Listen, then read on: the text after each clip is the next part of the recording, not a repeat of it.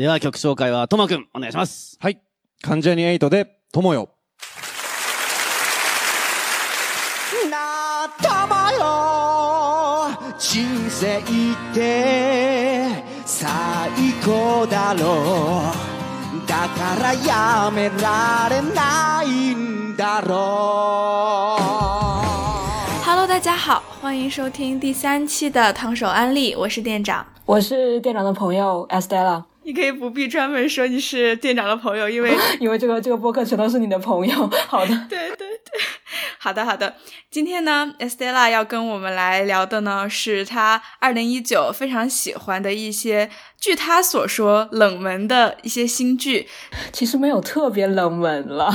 对对对，其实这些剧在豆瓣上我查了一下，都是超过了一万人有打评分的。嗯，所以这个冷门其实是个骗局。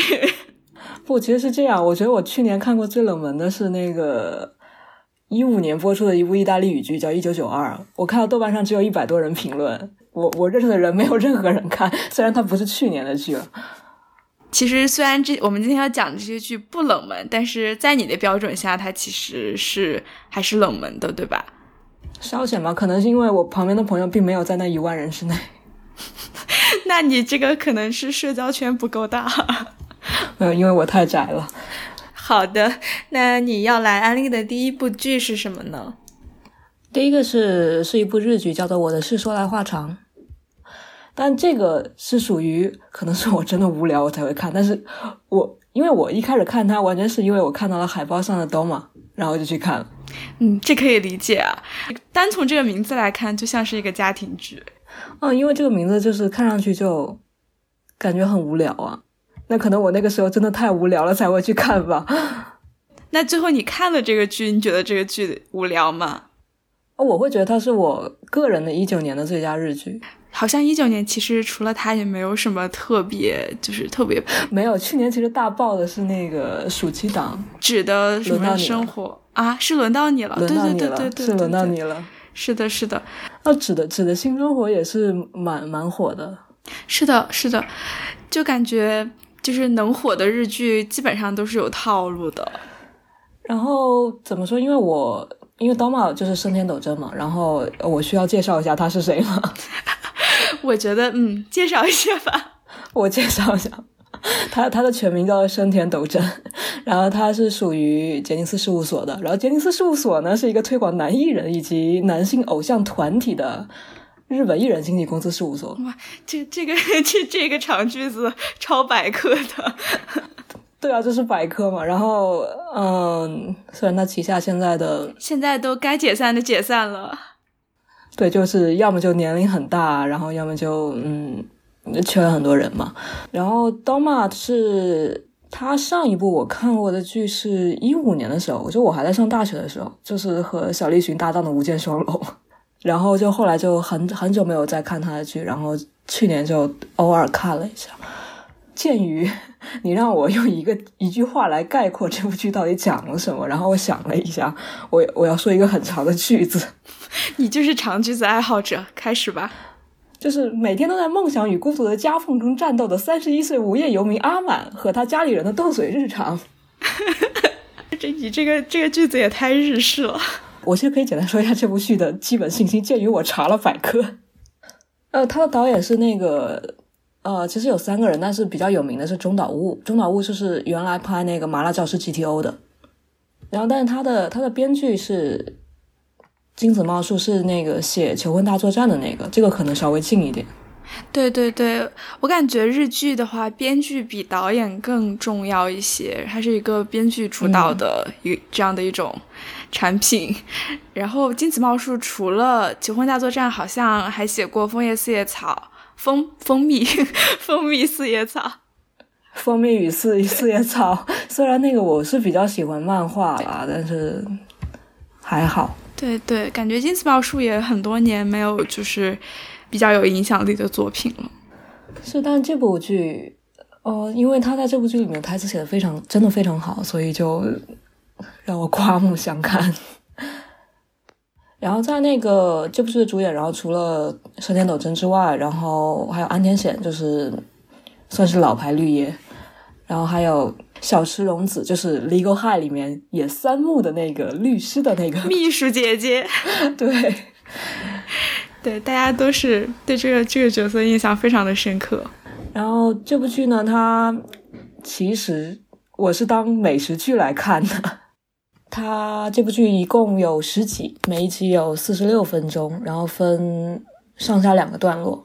然后它每一个段落的名字是美食，然后加某一个事物，比如说第一集里面的寿喜烧与自行车，炒面与大海，炒面与海真的很好。然后但是后面会有比较好玩的东西，像是你应该还没有看到糖醋里脊和扫墓。啊，这两个也可以放在一起吗？是，然后还有那个冰激凌与夜间散步，其实冰激凌和夜间散步蛮搭的。对啊，对啊，对啊，感觉从便利店出来就可以。嗯，但它确实是跟便利店有关的。好吧，然后我可以我可以简单讲一下他讲了什么，然后再说我为什么喜欢他或者怎么样。所以。多玛演的是今年已经三十一岁的一个人，叫岸边满，就是大家都会叫他阿满，男，二十出头。二十出头的时候，他辍学攒钱，然后开了咖啡厅，然后之后他就创业失败了，然后在失败之后，他就在家待业至今，已经六年了。然后在待业的过程中，他是以啃老啃老为主，然后偶尔打一打零工或者帮人遛遛狗，然后他也偶尔去做一下那个棒球比赛的裁判。然后靠这个赚零钱，当然他还会在那个帮妈妈跑腿的时候私吞一下一两千元，算是日元。这个比较重要。好，就是他是一个很龟毛的人，但是又不像那个呃，你看过那个最高的离婚吗？对对对，看过。然后他又不像英泰那么龟毛，就就感觉，但他是一种很让人觉得就很烦的龟毛。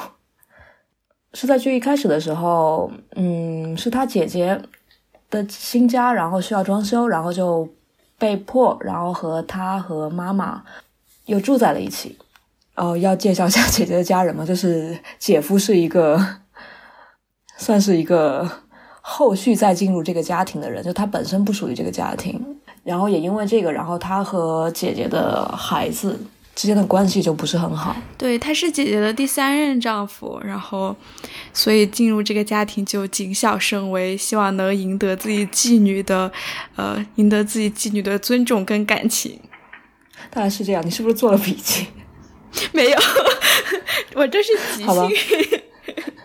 好的，是这样。然后，因为因为阿满的啃老实在是太理直气壮了，所以他受到了从身边的姐姐，然后到。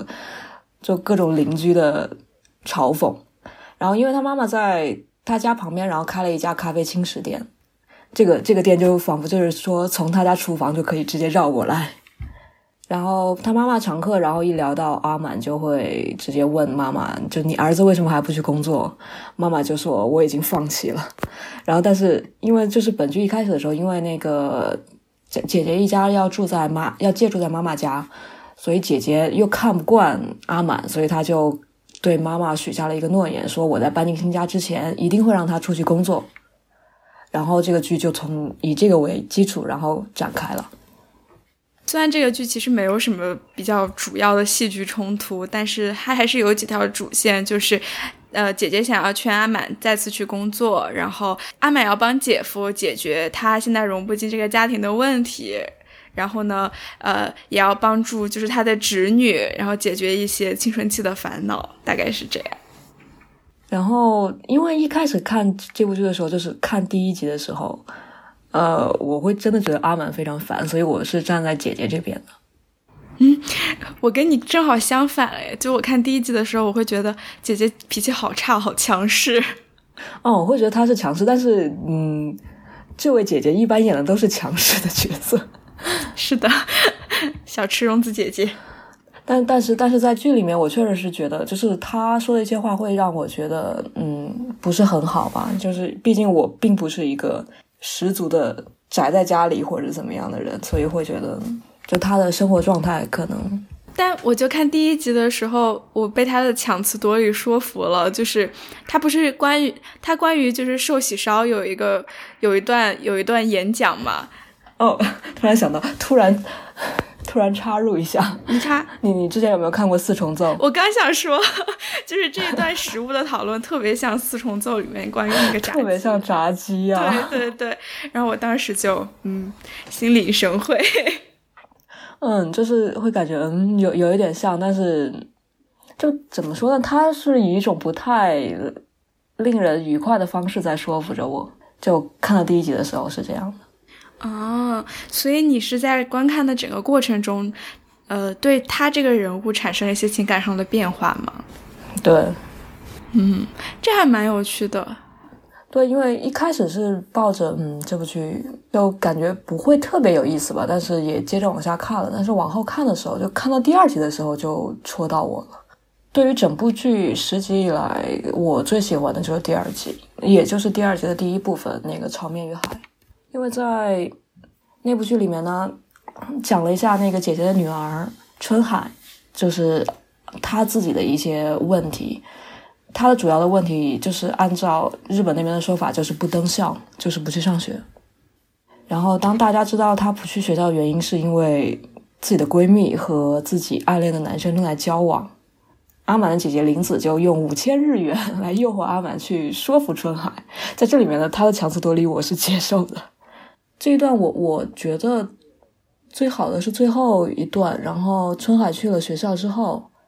然后跟自己喜欢那个男孩子，然后跳了一段舞，然后结束之后，阿满去接他，然后直接带他去了海边，然后两个人在海边的谈话。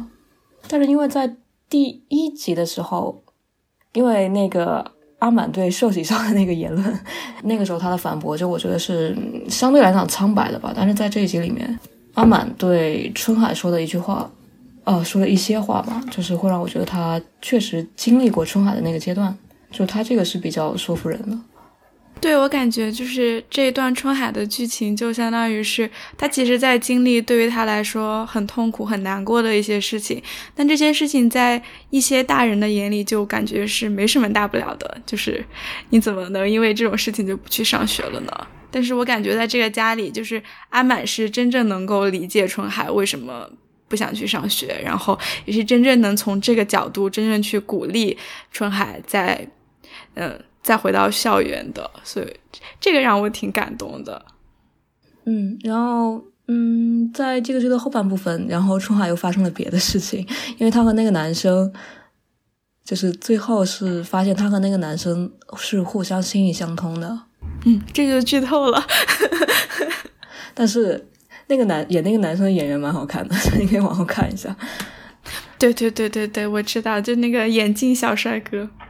嗯，他们俩这条支线蛮好玩的。接下来可能会有一点剧透，但是 整个主线差不多是这样吧。一开始，从第一集开始，他投下的疑问就是阿满为什么这六年间完全不出去工作，而且理直气壮的在家里啃啃老。然后在后面，他给出了一个相对来讲让人满意的答案吧，就是阿满这个人，他个人认为所谓的庸碌的工作纯粹就是消耗人生。然后在他二十五岁的时候，他因为非常喜欢咖啡，然后他兴致满满去开了一家咖啡店，然后从咖啡的味道，然后到质量，全部都要求上乘，然后包括整个咖啡的呃整个咖啡店的环境。然后他当时说的话是说，要和会喝咖啡的人一起经营一家理想中的咖啡店。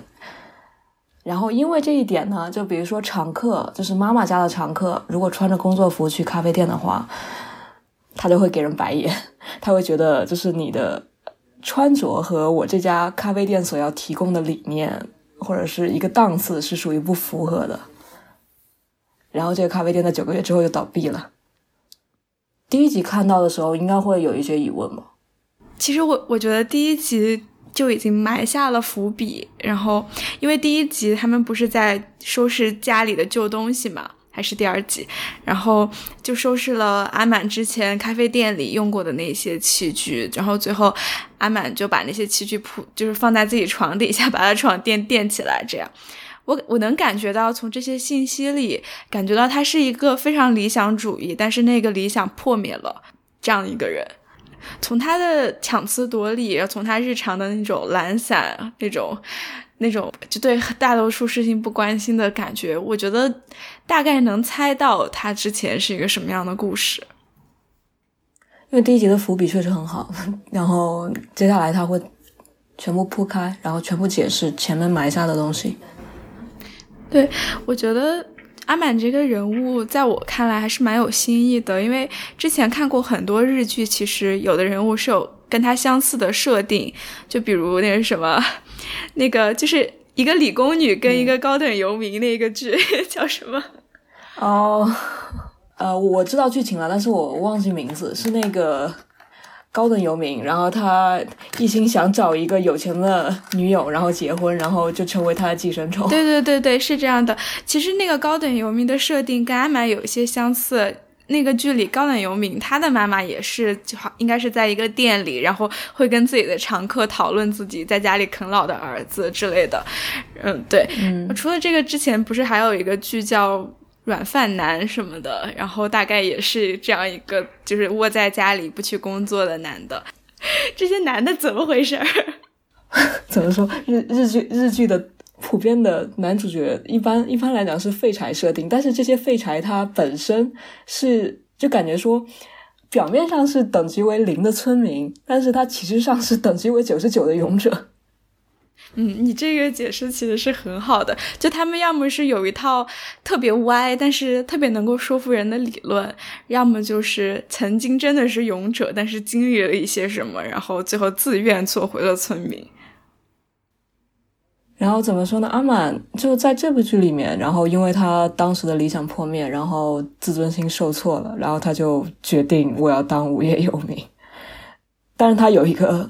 比较倔强的事情是他每天晚上会玩游戏玩到凌晨，大概五点多的时候。但是他五点半的时候一定会下楼给妈妈冲一杯咖啡，然后看着他喝完之后再爬上床，然后一直睡到下午。这是他一天的作息。嗯，我感觉这就是他曾经那个理想最后的一点碎片，然后他就这样坚持下来。大概是吧，但是可能就这一件事，他坚持了六年吧，然后。你说他放下了吗？我也不觉得，但是他确实他又不不再想去做咖啡了。对，我觉得这也是为什么我会觉得阿满跟之前的那一些就是那些废柴，呃，那些啃老族们不太一样的地方。那没有吧？因为他因为他在家的这六年，他就是在那个这部剧的后面会说，然后他就他就是给自己辩解，会说。他是想去寻找他自己想做的事情，只不过他找了六年，他还没有找到。就这部剧，就按理来说，它的就分类嘛，也都是像轻喜剧一样，但是内容 其实走不出那个日剧的本身的要励志吧，要热血吧，这样。但我觉得，可能如果我再年轻个几岁。我觉得我就会对这种角色很嗤之以鼻，然后觉得你至少应该动起来。虽然你的前面这个理想破灭了，你至少应该动起来。但我觉得在这个年纪，我反而非常能够理解为什么阿满会一蹶不振，因为 因为这种你好不容易找到了一个你觉得可以为之奋斗一生的目标，一个理想，然后它破灭了，这种。这种冲击力实在是太大了，我觉得是直接摧毁人生的一种。嗯，怎么说？这部剧它给你提出了一个这样的一个问题吧，就是人到底为什么要工作呢？就你为什么不能理直气壮的就去做啃老族或者怎么样？就为什么一定要工作呢？那你觉得他最后给出答案了吗？他给了一个相对来讲比较讨好的答案，就是像说。他想找他自己想做的事情，但是他还没有找到。但是他最后迈开了最后一步，说我要去面对这个社会。他最后其实因为因为这个剧最后是一个开放结局，他在最后一集的时候，就是阿满在自己的笔记本上，然后写下干吧，然后他穿上了西装去面试，然后面试的过程呢，还有结果他并没有写出来，就是我们只只知道他迈出了这一步。嗯，他可能更想说的是那个，就是如果你做着不喜欢的工作，然后或者成为就整个一个庞大的社会机构里面的一个螺丝钉，那么你工作意义在哪里呢？他最后的那个选择吧，是其实是他身边的人，然后觉得他有这份才能，然后想让他去做。因为那个就找那份工作，就是的性质也蛮有意思的，和他本人比较擅长的方面确实是符合的。那这算不算是就是你擅长的和你爱的，你应该做什么这样的困境吗？你可以这么理解吧，但是嗯，因为他本身想谈的可能是就是你现在找的工作，或者说你正在做的工作，就对你的意义是什么？就比如说，虽然我知道某些工作，然后就是说，比如说会赚钱或者怎么样，但是就如果我觉得它没有什么意义的话，但是为了赚钱，我依然会去做呀。就是哦，比如说我不会像他一样那个，就是在家里躺那么多年，但是我在做的同时的话，就是比如说。看上去很体面的工作，但是我私底下依然会去吐槽我的上司，然后和我的工作内容。就是嘴嘴上的话是你是百般厌恶的嘛，但是你个人本身就依旧离不开这份工作的。然后就会有另外一个问题，就是说，如果你把自己的兴趣变成工作了，但是如果是我的话，我不知道我会不会因就是因为这样而去厌恶起自己的兴趣。就假设你你就说把摄影当成一份工作的话，就是。在工作间隙的话，我觉得我是不会再去再碰相机的。就可能，比如说，可能它是我很想做的事情，但是我如果在我的闲暇之中还在做这件事情的话，我会觉得我的整个生活都是围绕我的工作的。我突然突然感觉这变成了私人谈话。就是我我原来以为这是一部很轻松的剧，但是就是看到后面会，嗯，就你会陷入一些思考吧。对我感觉就是。去前年、去年的很多日剧都开始讨论这种社畜的人生、工作的意义。我我的是说来话长，是从另外一个角度来讨论的。就是这个这个理解是蛮好的。就我就是还没有，嗯，就主流的媒体吧，会从这个角角度来说吧，就是说你从家里蹲的生活，然后来看社畜的生活。因为就是就是在这部剧出来的时候，社会方面的舆论就是。对他不解嘛，就是打压他，可能可能是那个日本社会现在面临着这样一个问题，就是说为什么这一代年轻人就是大家不那么想去工作，反而是对，反而是比较想家里蹲。对，我觉得他是提供了一个解答，也提供了一种办法，就是年轻人到底应该怎么去对待工作。然后，嗯，因为因为这个剧他给的他并没有给出一个完美的答案。或者说，编剧他自己也不知道究竟有什么是答案，但是，就是说，你可以去思考一些东西吧。对，我觉得它能够让你去思考，能够让你再去审视你喜欢的、你擅长的，以及你现在这份工作的意义，就已经是非常值得去看的作品了。嗯，就像我的话，我隔一段时间的话，会就是断绝所有的外部联系，然后就比如说每天就只穿同一套衣服，在家里窝着。就距我最远的距离，可能就是放着食物的桌子和我床的距离。我我真的也也跟你是一样的，但是我们这种宅跟那种家里蹲还不太一样，是吧？就是我们我们毕竟还是就会有你你说我要去工作，因为我我需要养活自己，或者有一些现实中就是迫切需要的一些事情。对，但我觉得有很多时候我工作就是因为我觉得我该工作，我觉得我必须工作。但是我其实并不知道我为什么非得工作，嗯，就可能他更多的时候是一种义务吧，或者说有的时候可能会是 peer pressure，就是因为身边的人都在这么做，所以我也要这么做。对对对，如果你一直就是躺着不动，然后或者一直是在享受放松的一个状态的话，你就不是一个功能完好的社会人。但其实大多数身边的人，大家都不知道自己为什么要工作，但因为大家都在做，那就慢慢慢慢累积着，这种压力会越来越大，然后大家也越来越不知道自己为什么要去做。但是鉴于这部剧它它还是部剧嘛，然后还是比较热血的嘛，所以最后一集让阿满出去面试了。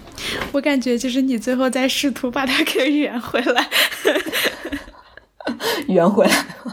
是在最后一集的时候，因为他穿上了西装去面试，然后走在那个大桥上面，然后当时因为正好正值马拉松期间，然后家人朋友在那个岸边给那个马拉松选手加油，然后看到了他，就是远远的就为他应援，就跟他说不要输给自己，挺起胸膛，自信的往前走。然后阿满就走出了这家步。嗯，我现在还没有看到，但是听你的描述，我我不知道我对这个结局到底是什么感觉。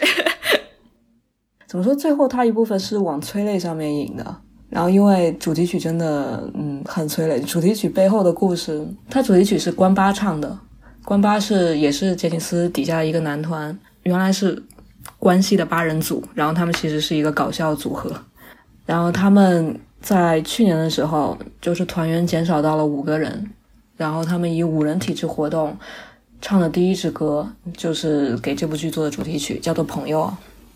嗯，因为去年年底我在看那个杰尼斯跨年放送的时候，然后看到这首歌的时候，就嗯，就这个时候该哭了。那我们可以接下来讲第二个，让我来把这一段结束，就是结束，然后咔一下，然后重新。这也太生硬了吧！好看。仲間よ人生って最高だろう だからやめられないんだろう。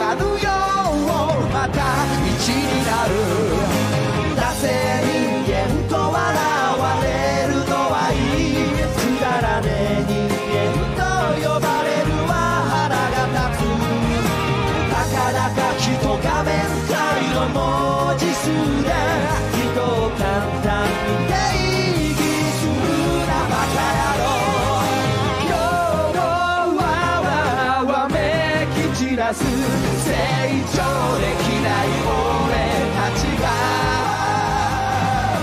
好みに変えてでも守りたいものは一円はない信念ってやつだったりするんだよ。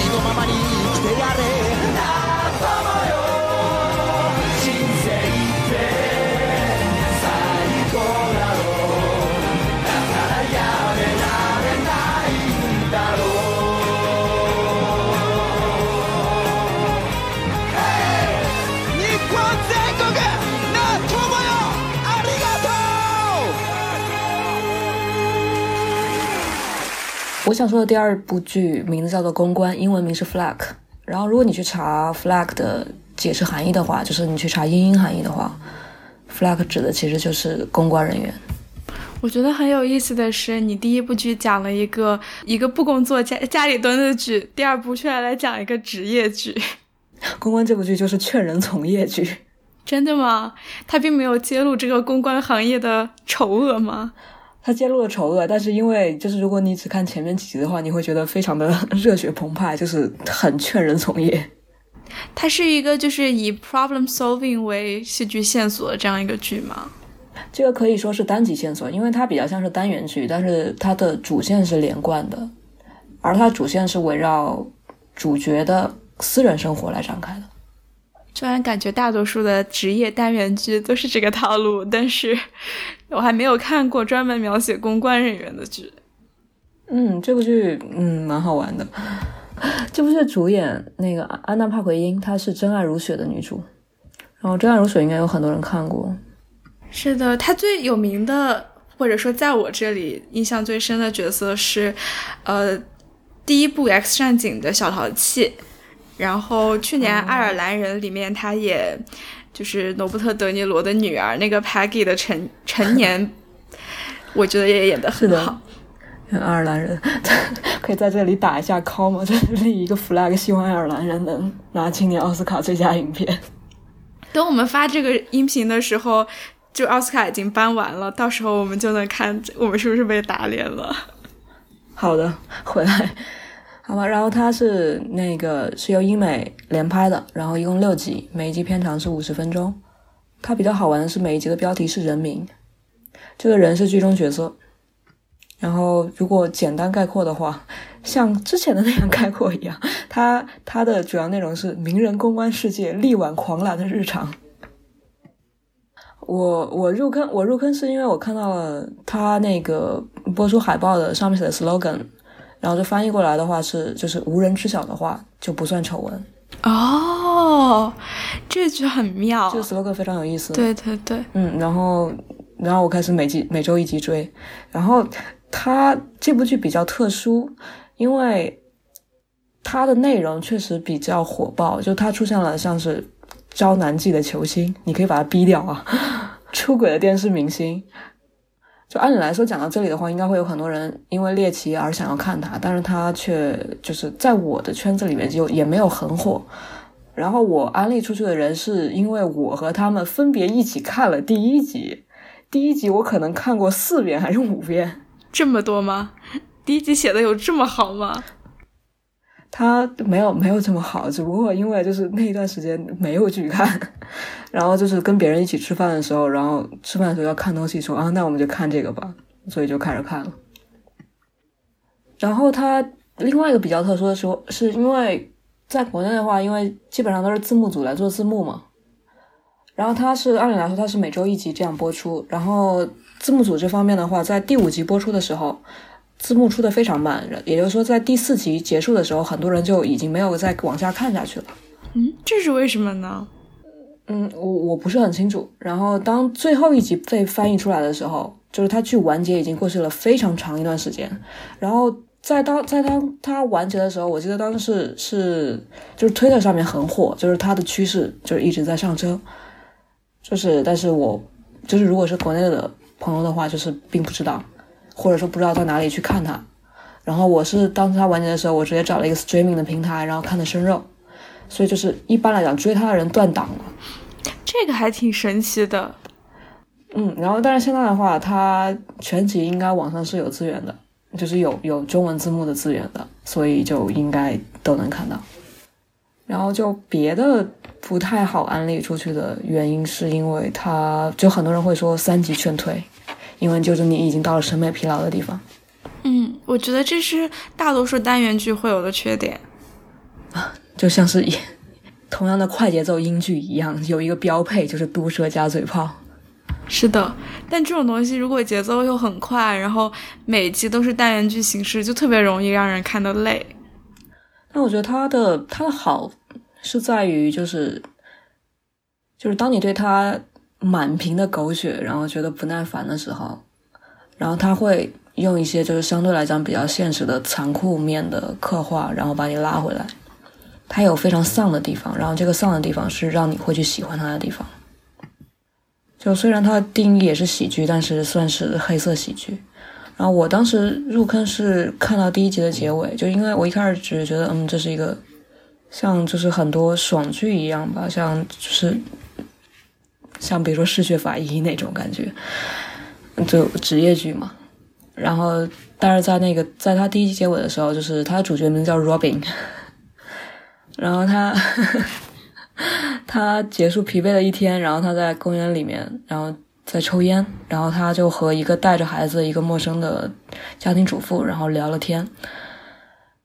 然后那个主妇就问他，就是你今天怎么样？然后他就说，一年前的今天，我母亲自杀了。然后接着往下讲的是，他当时从布鲁克林大桥跳了下来，然后我和我妹妹搬到这里来，就是为了远离他。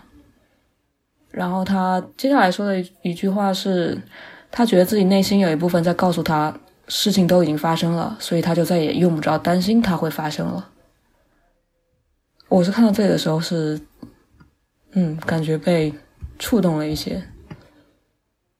因为在这这就第一集的前面，大段时间全都用来描述他是如何天衣无缝的处理他在那个职场上遇到的一些事情，就是如何在名人爆出或者即将爆出丑闻的时候，通过一系列操作，然后扭转舆论导向，然后是风评导向对就是这些名人更好的一面，就我们俗称擦屁股吧。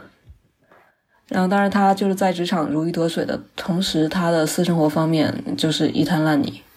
然后在第一集的结尾的时候，他当时失了失了控，然后他在卫生间里面，然后猛摔自己的牙刷，然后，但是他面对镜子的时候，就是又勉强的笑了起来，很有意思。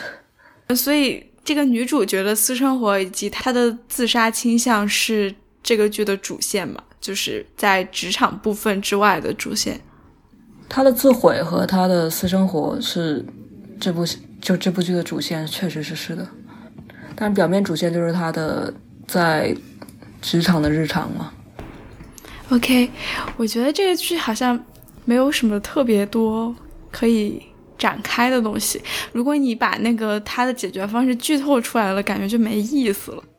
啊，我倒不会剧透，但是我我觉得他，因为他他拍的很快嘛，他就他把那个就是。公关的生活节奏拍的很快，你有没有看过有有一个纪录片叫做《九月刊》？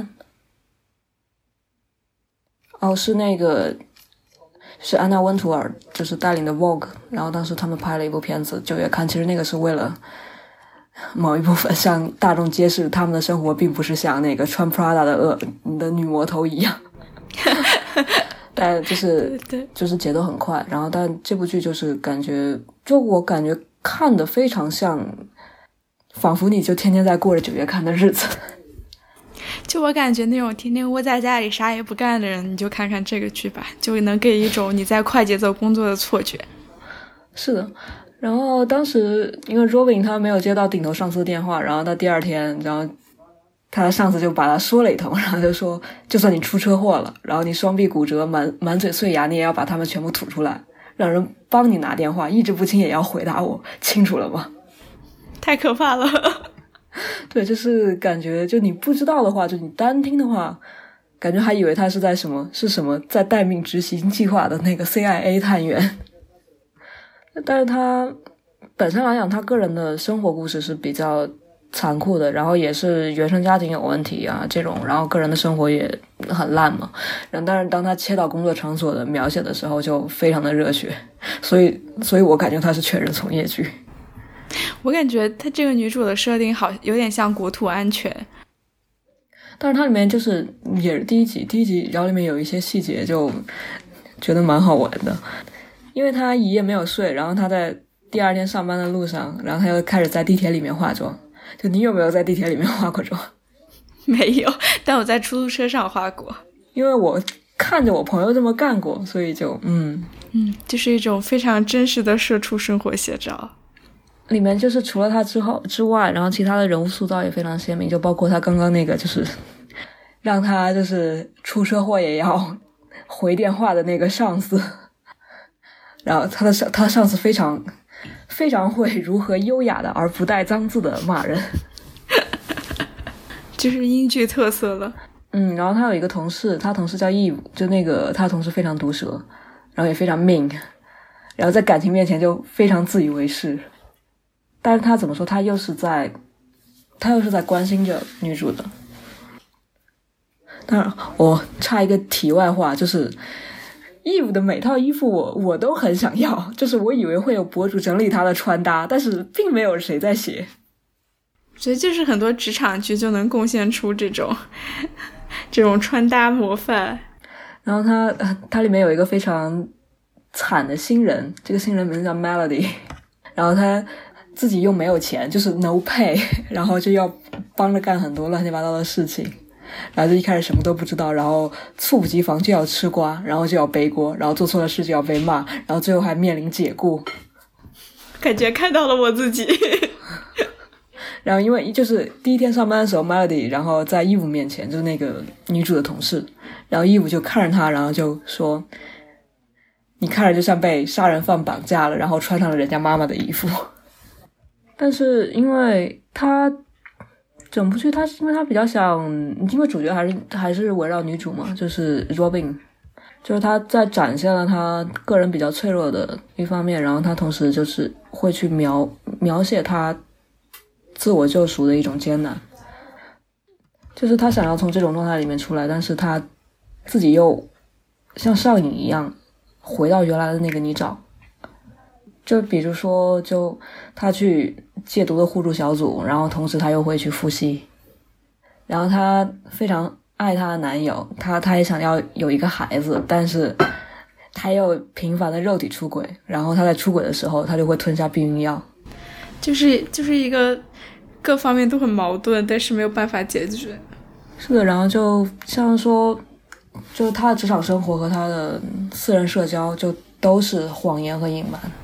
因为他会把职场那一套带进生活里，但是在里面里有另外一个后来出场角色会对他说：“你你看着并不像公关。”嗯，为什么呢？你自己去看吧。我感觉我做你的托。然后就是在这里面，我最喜欢是第五集，那第五集就是很多人也没有看到的那一集。第五集你可以直接看第五集。就不带任何前后戏，可以直接看第五集都没有关系。就第五集，第五集是在一个就是狭小的飞机舱内拍的，然后主要角色是 Robin，然后还有一个恋童癖的导演，然后他们俩的二人对话基本上构成了这四十六分钟的内容。这很有意思，就是不知道在影射谁。虽然我近近年来可能也看到过有一些剧会用，比如说个人独白或者是二人，就是几个人的对话，然后构成一集的内容。就因其实就是看到这里的话，我印象最深的其实是《BoJack》里面有一集是 BoJack 自己做的演讲，然后完全构成了那一集的内容。但就是这一集里面，就是你，嗯，你是不会腻的吧？因为他们他们之间的对话，然后包括各种影射出来的信息，还有和别人之间的交流，又会有非常多的反转，然后一直到结局。I wish I found some better sounds no one's ever heard. I wish I had a better voice that sang some better words. I wish I found some chords in an order that is new. I wish I didn't have to rhyme every time I sang. I was told when I get older all my fears would shrink, but now I'm insecure and I care what people think. My name's Blurry Face and I care what you think. My name's Blurry Face and I care what you think.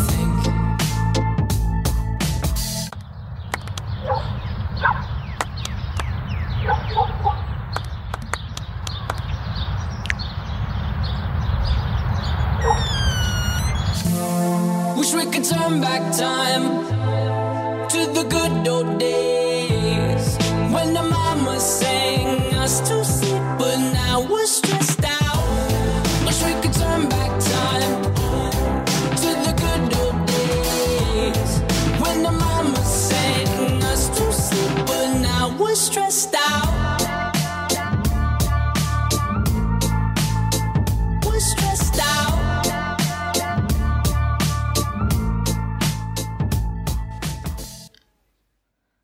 后第三部是一个泡面番，然后它名字叫做啊，因为是男高，所以很幸福。中前面那个啊很重要，对，那个啊就是感就是感叹词，但是因为我好像最近看的好好多剧的名字都非常长，这是其中一个。这部剧的导演我不会念，因为我也没有找到他中文名的翻译。没关系，没关系。然后，然后他主演，他主演是李承协和金仔玄。就如果我念错了，你就把它咔掉。我也不会知道你有没有念错的。没有，因为因为他们他们是来自一个男子流行摇滚乐团，然后那个乐团名字叫做 Unflying，然后他们俩分分别是那个队长，然后和鼓手。没听说过，我也没听说过。我是因为这个剧才知道有这么一个团，然后因为这个团，他就听了他们的一个歌，然后发现他们的歌我竟然听过。那还还还算可以，这个知名度还是有的。他泡面番是一集四五分钟吗？他一共十集，然后每集就只有四分钟，这么短呀？就很就很容易，就你花一个看别的剧一部的时间，呃，就一集的时间就可以把它全季看完。嗯，那这个案例吃起来可能会比较轻松。然后他就，如果你有一句话概括的话，就是男子高中生的日常。这这个突然意外的短了。用一句用一句话用一句话概括他的话，就是男子高中生的日常。这个意外的短啊！对，你难道不觉得今日的风儿有些喧嚣吗？哦，原来 原来是那个男子高中生的日常。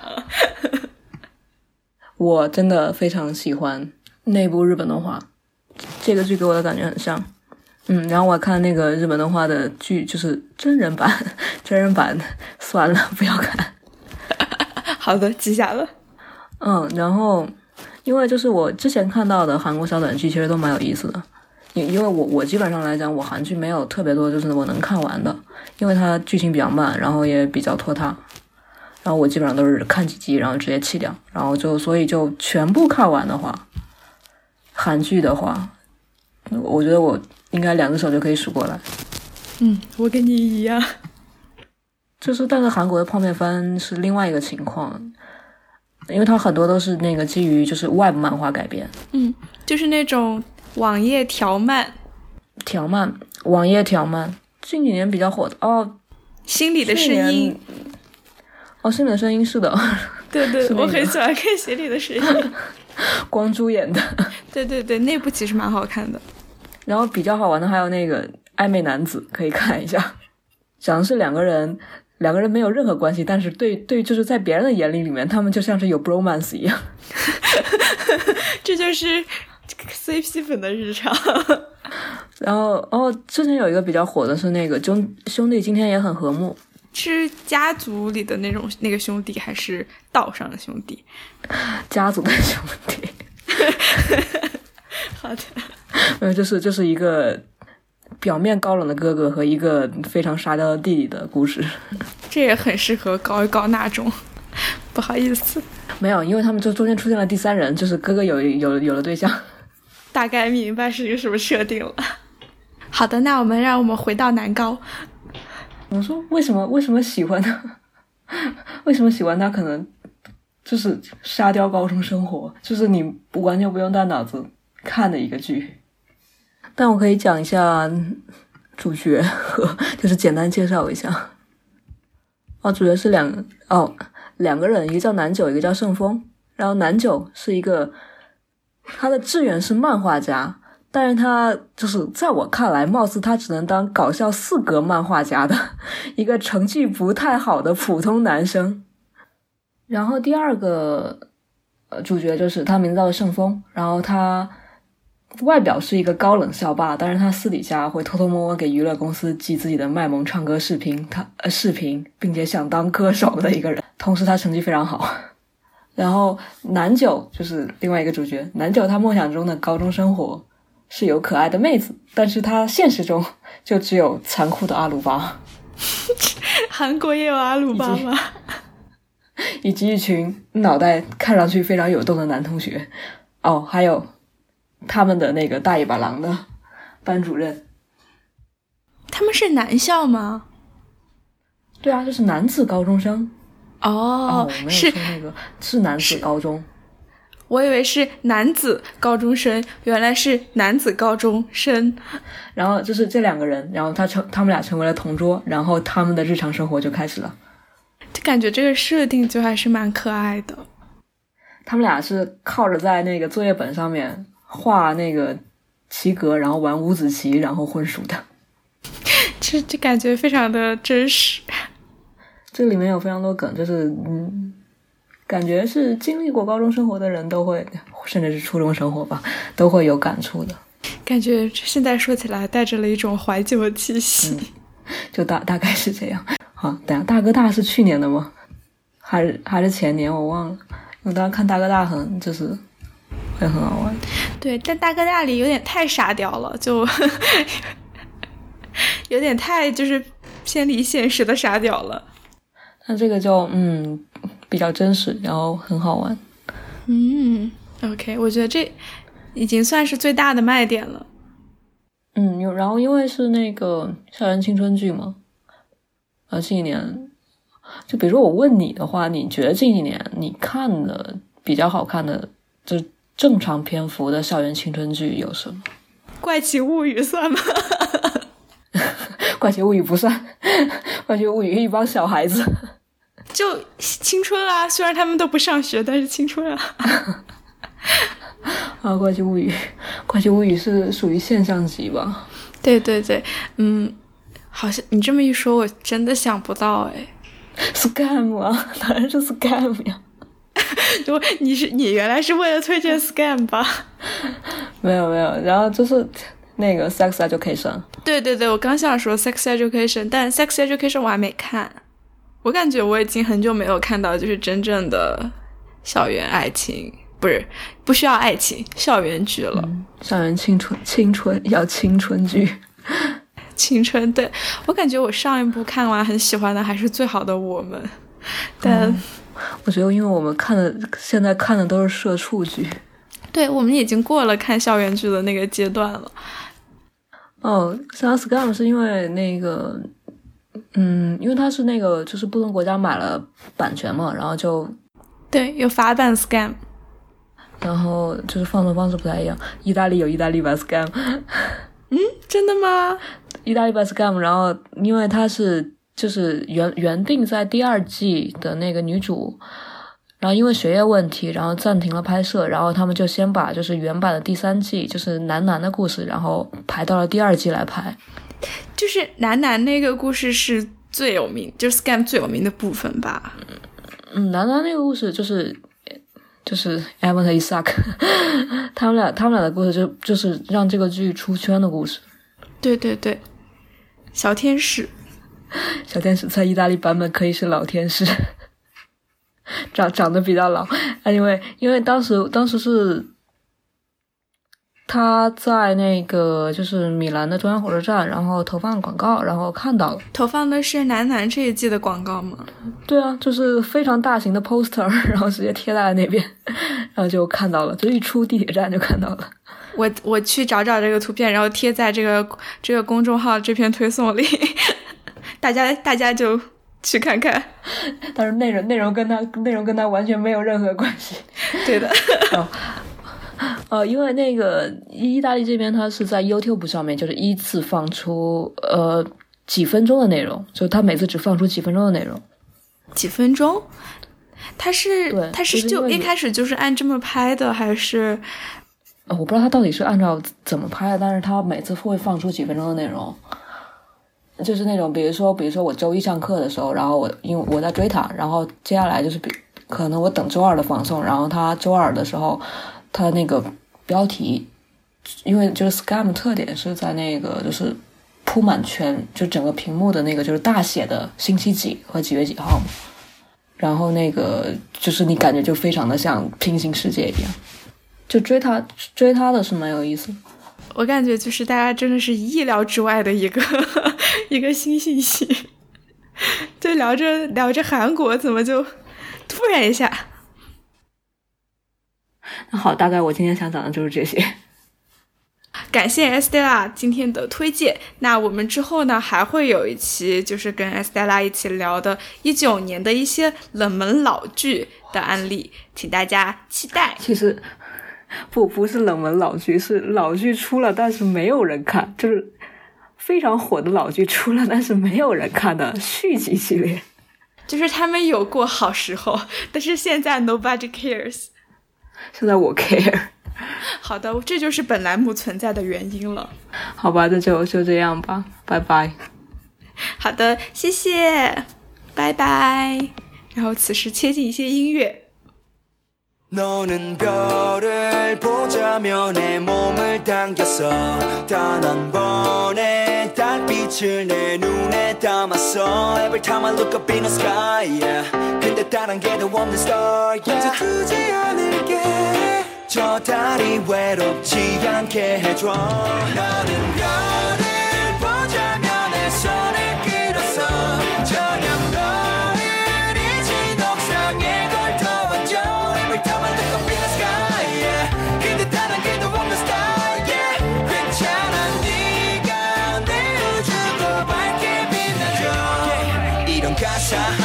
내 우주도 밝게 빛나줘 yeah. 이런 가사 한마디 네가 널 위로한다면 나 펜을 잡을게.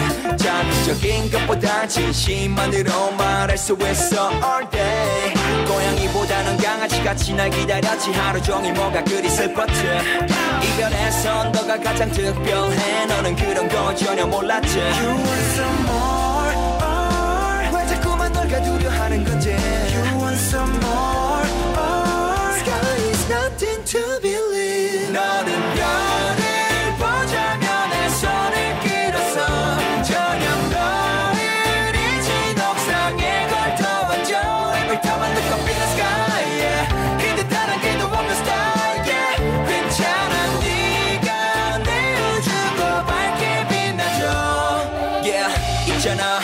너가 아주 가끔씩 무겁게 할 때마다 움직 널 위로할 손이 난 없네 yeah. 지금 난 갈 길을 잃은 별날 당기는 힘은 없던 별을 잃은 하늘처럼 떠돌고 다녀 우리가 지난 길이 별자리처럼 나와 너 그 길을 따라서